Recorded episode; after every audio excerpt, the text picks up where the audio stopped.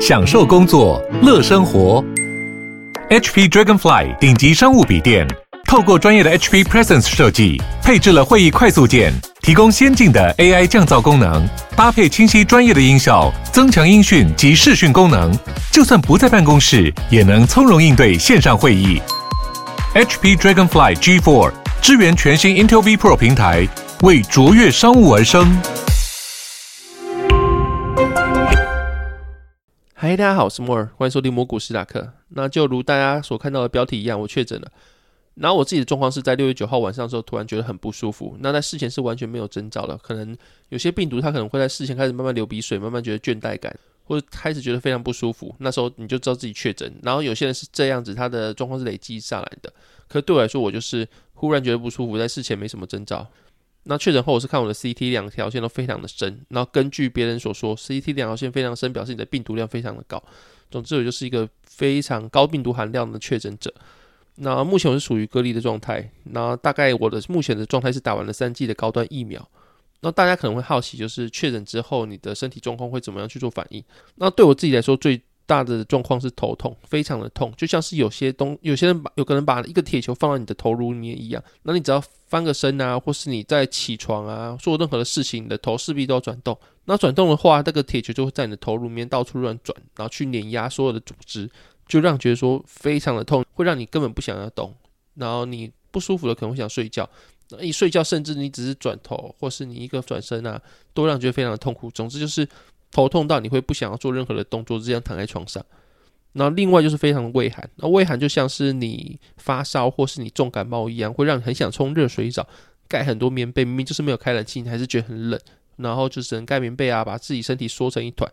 那这两个是最痛苦的两个症状了。那第三个就是你会觉得你的骨头非常痛，那个痛不是肌肉酸痛，比如说你做完重训之后，你就觉得肌肉很痛，在修复的感觉，是打从骨子里出来的酸，会让想要卷曲成一团，因为真的太酸了，你不知道怎么去缓解它。那所以说武汉肺炎呢，你得到它的症状其实就跟你感冒或是你发烧是一样的，那是第一天当天，然后第二天之后这些症状其实都会有很大的缓解。对我自己来说了，那我第二天就只剩下喉咙痛，它是后面才出来，就第二天、第三天开始会喉咙痛。那头痛、骨头酸呐，这些也都是完全的消失。所以说，基本上这些症状是跟感冒非常像的。只要你不去筛的话，你会没办法感觉到，或是你没办法确定说你到底是感冒、你是发烧，还是你是得到武汉肺炎，是自己没办法去判断出来，因为这症状这些是太像了。所以说，虽然说它的名称是肺炎，但它其实跟呼吸困难这件事是没什么关联的。至少在我自己的症状来说啦。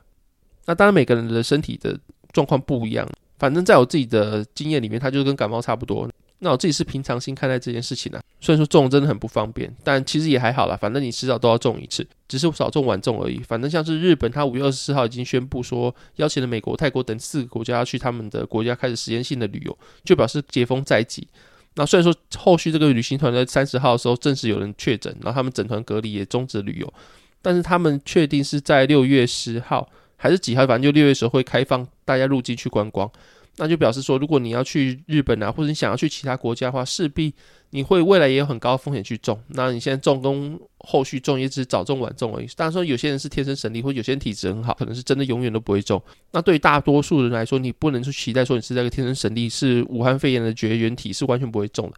那反正现在中跟之后中就早中晚中，只是比较靠北是有可能这个病毒是会反复中的。那就是你现在中完不代表你以后不会中。总之就是，如果你想维持正常的社交生活的话，其实是很难避免去中这个病毒的啦。所以国外就会流传出一句话，就是如果你没中，表示你没有朋友。那我现在中，表示我有朋友啊，大概这个样子。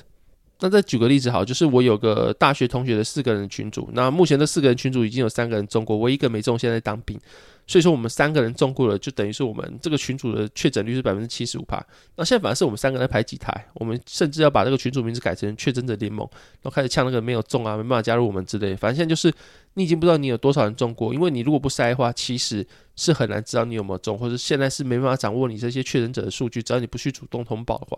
所以说，身为一个肺炎的新鲜人，就是确诊新鲜人，我这集会把我自己确诊后经历做个小小整理，就跟大家讲，就一旦确诊后你要做什么东西，大致整理出来。那当然希望你用不到了，但如果后续身边的人啊，或是你认识的人，可能有些人确诊的话，他要去做什么？其实这集可以大致告诉你说，如果你确诊，你可能要做哪些东西。首先就是，如果你不舒服，然后就去快筛，发现你的 CT 两条线都有显现出来的话呢，表示你确诊了。那确诊之后呢，因为现在政策是快筛阳性就即是确诊，就是你不需要再去医院做 PCR，只要快筛是阳性就代表你是确诊者。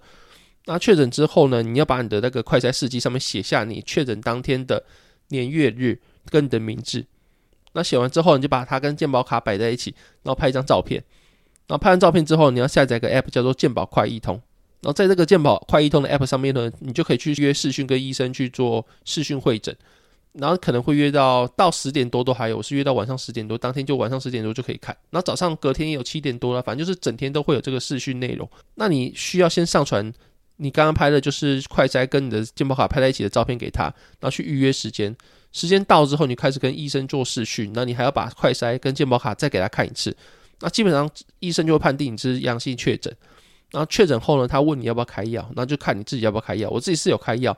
然后开完药之后呢，他会给你一个 PDF 的处方签。那这个处方签一开始给你的时候，只有下载这个按键，可能半天或者几个小时后面，那个下载按键隔壁就会有个传送的按键，就是你可以按那个按键把那个处方签去传到你家附近的药局。那后续你要传送之前，你可能要先跟你附近药局的药师要验证码，就是你按下去传送之前，你要先输入验证码。那每个药局的验证码是不一样的，所以你要打电话去你附近的药局去问验证码之后，你才能够把那个处方签传到个药局。那每家药局提供服务不一样，它有些是可以轻送到你家，有些是要你叫亲友过去的。反正就是你可以开完药之后呢，他送到你家，或者是你自己叫人去拿。那这些一系列内容，从视讯问的到后来拿药，这些内容都是没有收钱的。我也不知道后续会不会收钱，但目前他没有跟我要任何的信用卡，然后也没有跟我收任何的钱，所以说目前的费用都是零元。那如果后续有收钱的话，我再跟你们讲。反正现在就是到目前为止，我都没有花到任何的钱。那目前一。政府的规定就是确诊者是三加四，就是你三天都要自主隔离，然后隔离就是完全不能出门。那第三天之后，如果你觉得你没有症状，然后在快筛之后又是阴性的话，你就可以出门上班，那就只能去上班做一些正常生活，不能够去群聚，不能够去吃饭。上完班就是回家，然后所以说你就可以正常的生活在上班啊、下班这段时间。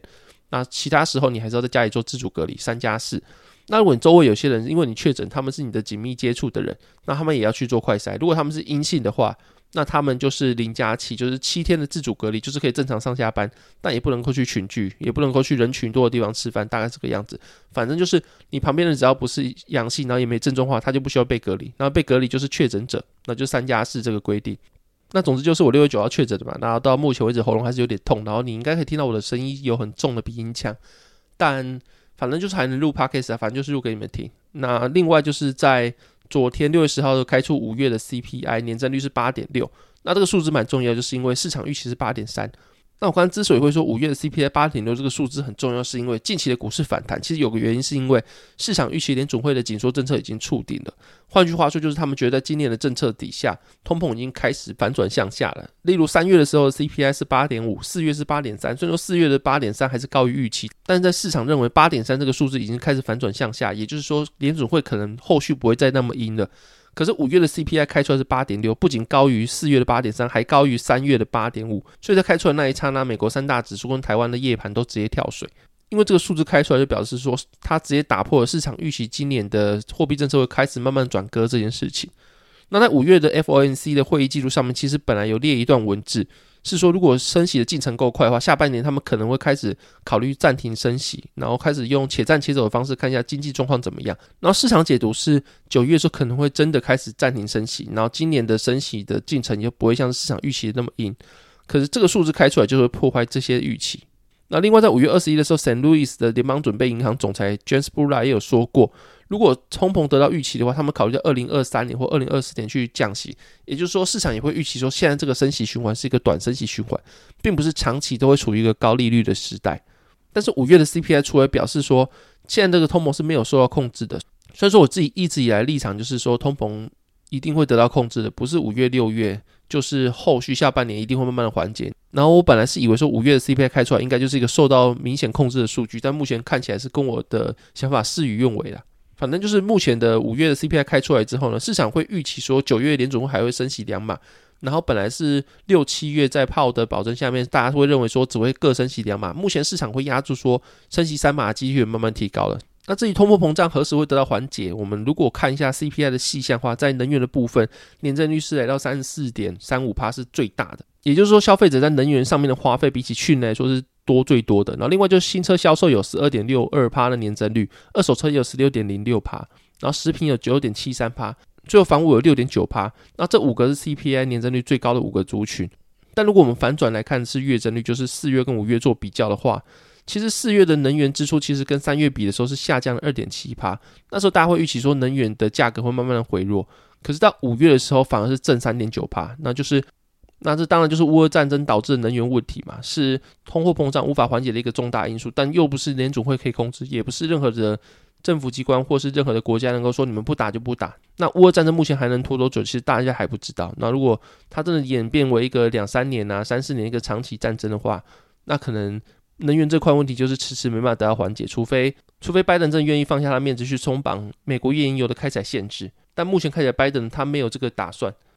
那另外就是十一月的时候啊，是美国启动选举，那拜登的支持率已经来到了新低，比同期的 Trump 还要低。那目前他因为打击通膨，他的目标放在打击通膨嘛，但是他通膨还没有打成，却导致他的资产价格大幅下降。就是美国股市目前看起来已经进入个类股债的状况，但是通膨却没有打下来。那大家在通膨还是持续高涨，但你已经把我的资产大幅缩水的情况下，其实很难会提升到拜登的支持率。那目前的支持率已经来到新低。那后续的话，市场会认为说只有两条路可以走，一个就是更用力的打击通膨，然后不顾资产崩溃要打下来。但是你在任内快要选举的时候，你把股市弄到股灾，然后大家的资产都大幅缩水。那另外就是且战且走，可能是有时候升息，有时候不升，看市场情况下。那就像是九月可能是暂停升息啊，然后看市场的结构啊，市场的经济状况有没有得到缓解。那这个有可能会让资产的价格不会到。像第一个选项一样大幅的回落，但是也有可能让通膨是完全打不下来的。那这个情况下，有可能会让通膨这个问题带到二零二三、二零二四，那那时候就没有软着陆、硬着陆这两个选项可以选，那势必就要硬着陆，就是让资产直接崩溃，甚至引起股灾。那所以说，这两个选项其实是拜登现在唯一能够做的两件事情，就是看他选什么，一个就是让股票崩溃，然后通膨被打下来。那另外就是为了选举股票不要崩溃，但是通膨可能会持续高涨，然后去赌它会不会自己去软着陆，或者遇到什么问题啊，然后通膨就自然下来了。毕竟现在下半年基期是高的，那后续二零二三年对比二零二二年基期又更高，所以说通膨其实我自己会觉得迟早会慢慢下来，但就是目前十一月是选举，所以说当务之急是他必须做出个策略去反转目前的政策情势，那就看拜登他的选择是什么，会不会直接去打击资产的价格去缓解通膨。或者是就是真的去偏割，真的不要去升息那么多，然后让股票市场能够稍微喘一口气。那目前市场的反应看起来就是对于目前这份 CPI 数据是偏悲观看待的。那大概就是这样子。那本集节目大概到这边，谢谢大家收听，拜拜。